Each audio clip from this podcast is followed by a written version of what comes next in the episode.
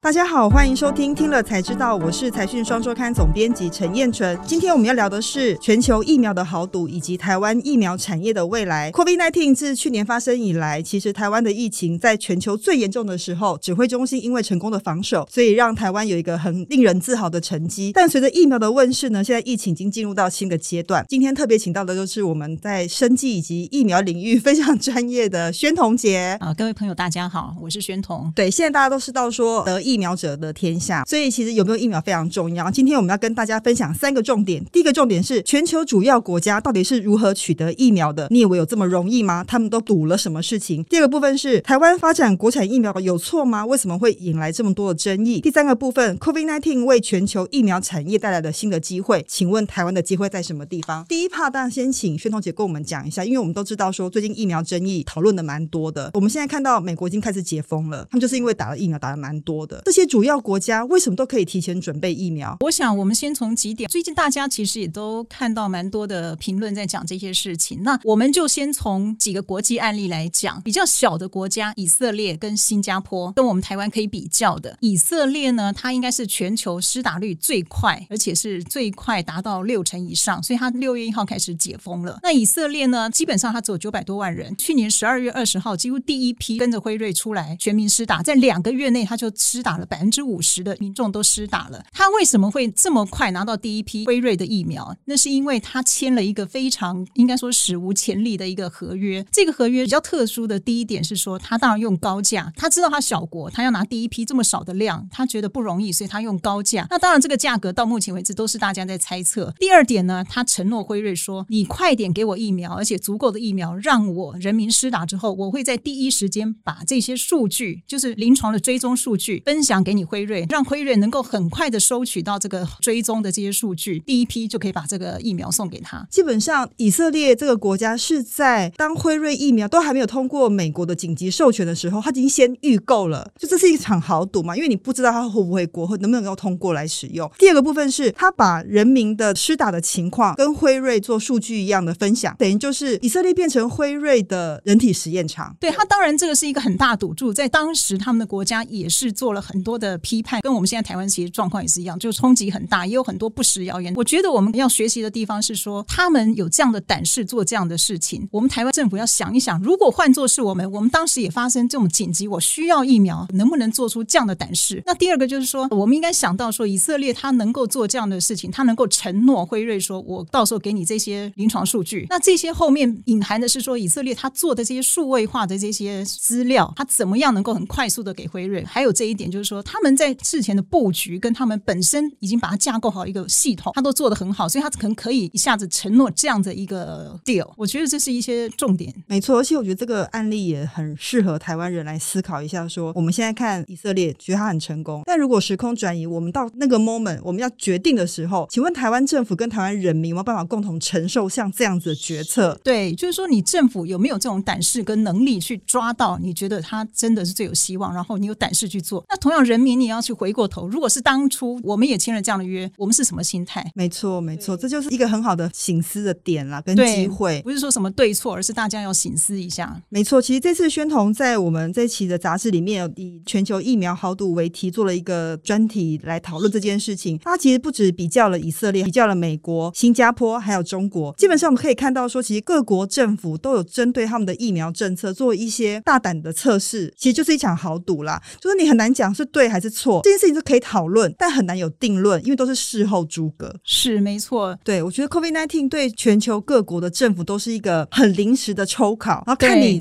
当下的应变能力是怎么样，包括还有政策的执行度以及这个远见。那至于美国，我想基本上就很简单，它就是一个大傻逼，它就做了一个叫神神速行动的一个计划，豪掷了绝对是上百亿的美元资金去放在这些疫苗。那它比较大型的扶植大概六七家，可能都超过十亿美金，对，最后才会这么快的看到这个 mRNA 这种完全新的技术能够这么快 booming 出来，大概是这样子。那美国这种，我想我们台湾是不太可能有这种大砸钱的动作啦。但是当时他们也是一场豪赌。我觉得就是这次宣统解盘了各国的状况，真的是细细的让我们知道说，哎，国外是怎么做的。那台湾以后如果又碰到一样的情况的是，我们应该用什么样的心态去面对这样的事情？我觉得这是一种学习进步的过程啦。因为毕竟没有人可以料想得到会有 COVID-19 这样的突发状况，而且很多的疫苗授权权是用紧急授权的方式，很难预期的，你也没有办法说对还是错。对，都在豪赌，可是我们要借鉴人家比较特殊的这些决策。我想以后这是一个大学可能好多年以后的教材，都会一定是，一定是，不管是政治或商业上面，都是一个很好的教材。而且我也蛮期待解密，因为豪赌就是有输有赢嘛，哈。我们现在只看到赢的部分，那一定还有输的部分，这一定是更好的教材。好，第二个部分我们就很想请教，就是说，事实上整个台湾在整个疫情发展过程中，其实政府也不断的希望可以发展国产疫苗嘛，是。但最最近因为国产疫苗真的引发蛮多的争议的，到底台湾需不需要国产疫苗？如果我们要做的话，我们应该要怎么做比较对呢？第一个，我们先讲，我相信你问周边人，大家都经过这一次拿不到疫苗之后，我相信大家都会同意台湾要扶植自己的国产疫苗。其实世界上的常规疫苗，常规就是我们平常在打的那些流感或什么所谓的常规疫苗，它一直都是缺的哦，其实一直处于缺货状态，只是我们可能没有特别感觉。它是因为这个产业结构非常的奇特，它很多的市场特殊性跟地域性的问题，所以它钱并不好赚。所以到最后呢，几年下来，你就发现说，全世界百分之九十的常规疫苗那些是在四大药厂身上，那其他当然还有一些是属于那种非盈利性的国际组织，那些代工最大的是印度。那这一次呢，就整个翻转，所以 COVID-19 让大家发现到应该要每个国家都要有一些基本的存量。所以我觉得发展国产疫苗这件事情是没有什么错的。对，而且以后疫苗会变成一个重要的战略物资啦，所以等于是各国都要必须要有一些存备。那只是说我们应该怎么扶植国内？我一直觉得扶植这件事没错，但是你不能做半套。我相信台湾资源很少啦，那我们就必须有所选择。那政府要抗得了这种压力，你要用非常专业的角度告诉你人民，我为什么选择这几家？我选择这几家，我不管是选择什么或系数，我去发展我的疫苗产业，然后我要做到什么程度？呃，我觉得企业自己要努力，政府政策法规什么人才都要帮忙，做一个政策的宣示。你让人民知道说我是出于这样的，那你就集中资源在某几项，因为台湾绝对不可能全部发展。你要发展什么技术，或者你要走代工，或者说你要帮助台湾的疫苗产业去整并或走国际化，走入全世界第三期，上百亿的资金。我觉得这些都是政府要一个长期的计划，要做而言不如起而行。所以其实台湾本来就有疫苗产业，但过去都是规模比较小。对，就是登革热啊，流流感啊，区域型的疫苗啦。是。那现在我觉得 COVID-19 来了之后，其实让台湾产业有个新的机会，因为譬如说我们高端联雅现在也在做这个 COVID-19 的疫苗嘛。到底政府要把疫苗产业的位置放在什么地方？定位要做什么？要做研发还是代工？譬如说，南韩的总统文在寅到美国去，大家都说他是用那个晶片换疫苗，嗯、但事实上他其实换到的是三星代工莫德纳的疫苗的机会。如果我们要代工，我们可不可以做？那代工的资源跟研发资源又不一样了哦。那我们该怎么选择？这个韩国经验可以跟我们分享一下吗？我们只能说从韩国的经历来看，这一次他们有四家，大概四个主流疫苗都有在韩国代工。我们要看的是说，我们今天看到他们为什么能够接到这样的代工订单。第一个是他们其实已经布局很久了。我们只要看 Samsung Biology，就是三星生物，它其实二零一一年就成立，它到现在它的产量大概已经是世界顶尖了。那如果它二零二二年那个最新的那个超级工厂一出来，它是六十二万公升。诶，所以现在三星的生物科技是已经是全球最大的疫苗代工厂吗？呃，应该还不是，疫苗代工厂可能还是印度那边比较大。那现在资讯不是那么明确，我也不敢说说他怎么样。但是我意思说，他能够承接到这样的订单，然后他有想要自己要做 mRNA 这种新技术的工厂，他已经准备在筹划了。做这样的事情，他可以接到，那是因为他们整个韩国在 CDMO 这一块领域，他已经做了至少布局十年。那我们就要想说，我们台湾现在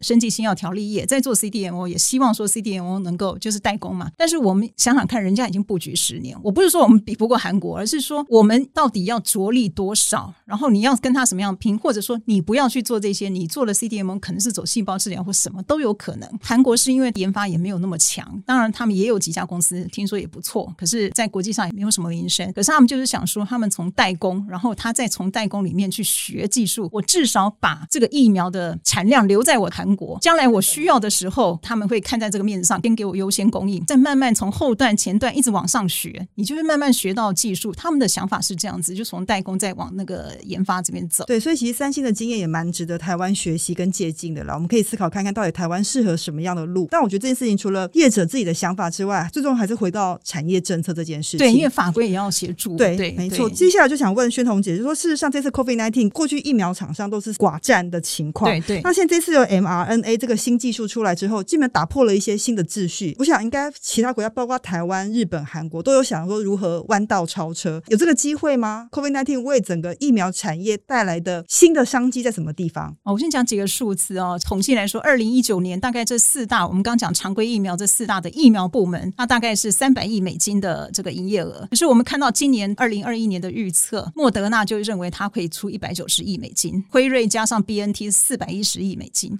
规模都很大耶。对，已经超过他们二零一九年四大的常规疫苗那些。那我只能讲说，这个东西出来以后，mRNA 这全新的技术，因为 COVID nineteen 提前很多年出来了，目前看它在改变这个产业的结构，不能保证它一定赢到最后，因为 mRNA 它是一个全新的技术，我也不知道明年后年会怎么样，呃，新冠肺炎会怎么发展，可能还需要点时间验证啦。对，可是至少说，任何一个产业都是这样，你一个新技术出来的时候，它就会改变这个产业的结构。至于它怎么改变，我们就慢慢看。但是在改变的过程中，你才有机会脱颖而出，你有机会从里面找到一个方向。如果你永远都是在被压在下面，你一定要有新机会一个破口，你才有机会。那台湾当然不一定说走 mRNA 这一条路，但是至少技术往那边走的时候，你就要开始想到 mRNA 会成为什么样，它会不会成为一个以后的一个很重要的平台？牵涉到基因这种东西，我们是不是应该要多投资或怎么样？那我相信这个是台湾的，不管是疫苗产业或者整个生技产业，它都要去思考的问题。我们常常就说不要浪费任何一次的危机嘛，是，就是希望可以从这些困难中找到一些新的出路。那我觉得对台湾疫苗厂商也一样，甚至对台湾的政府也是一样，重新来思考一下，到底台湾的生技产业要怎么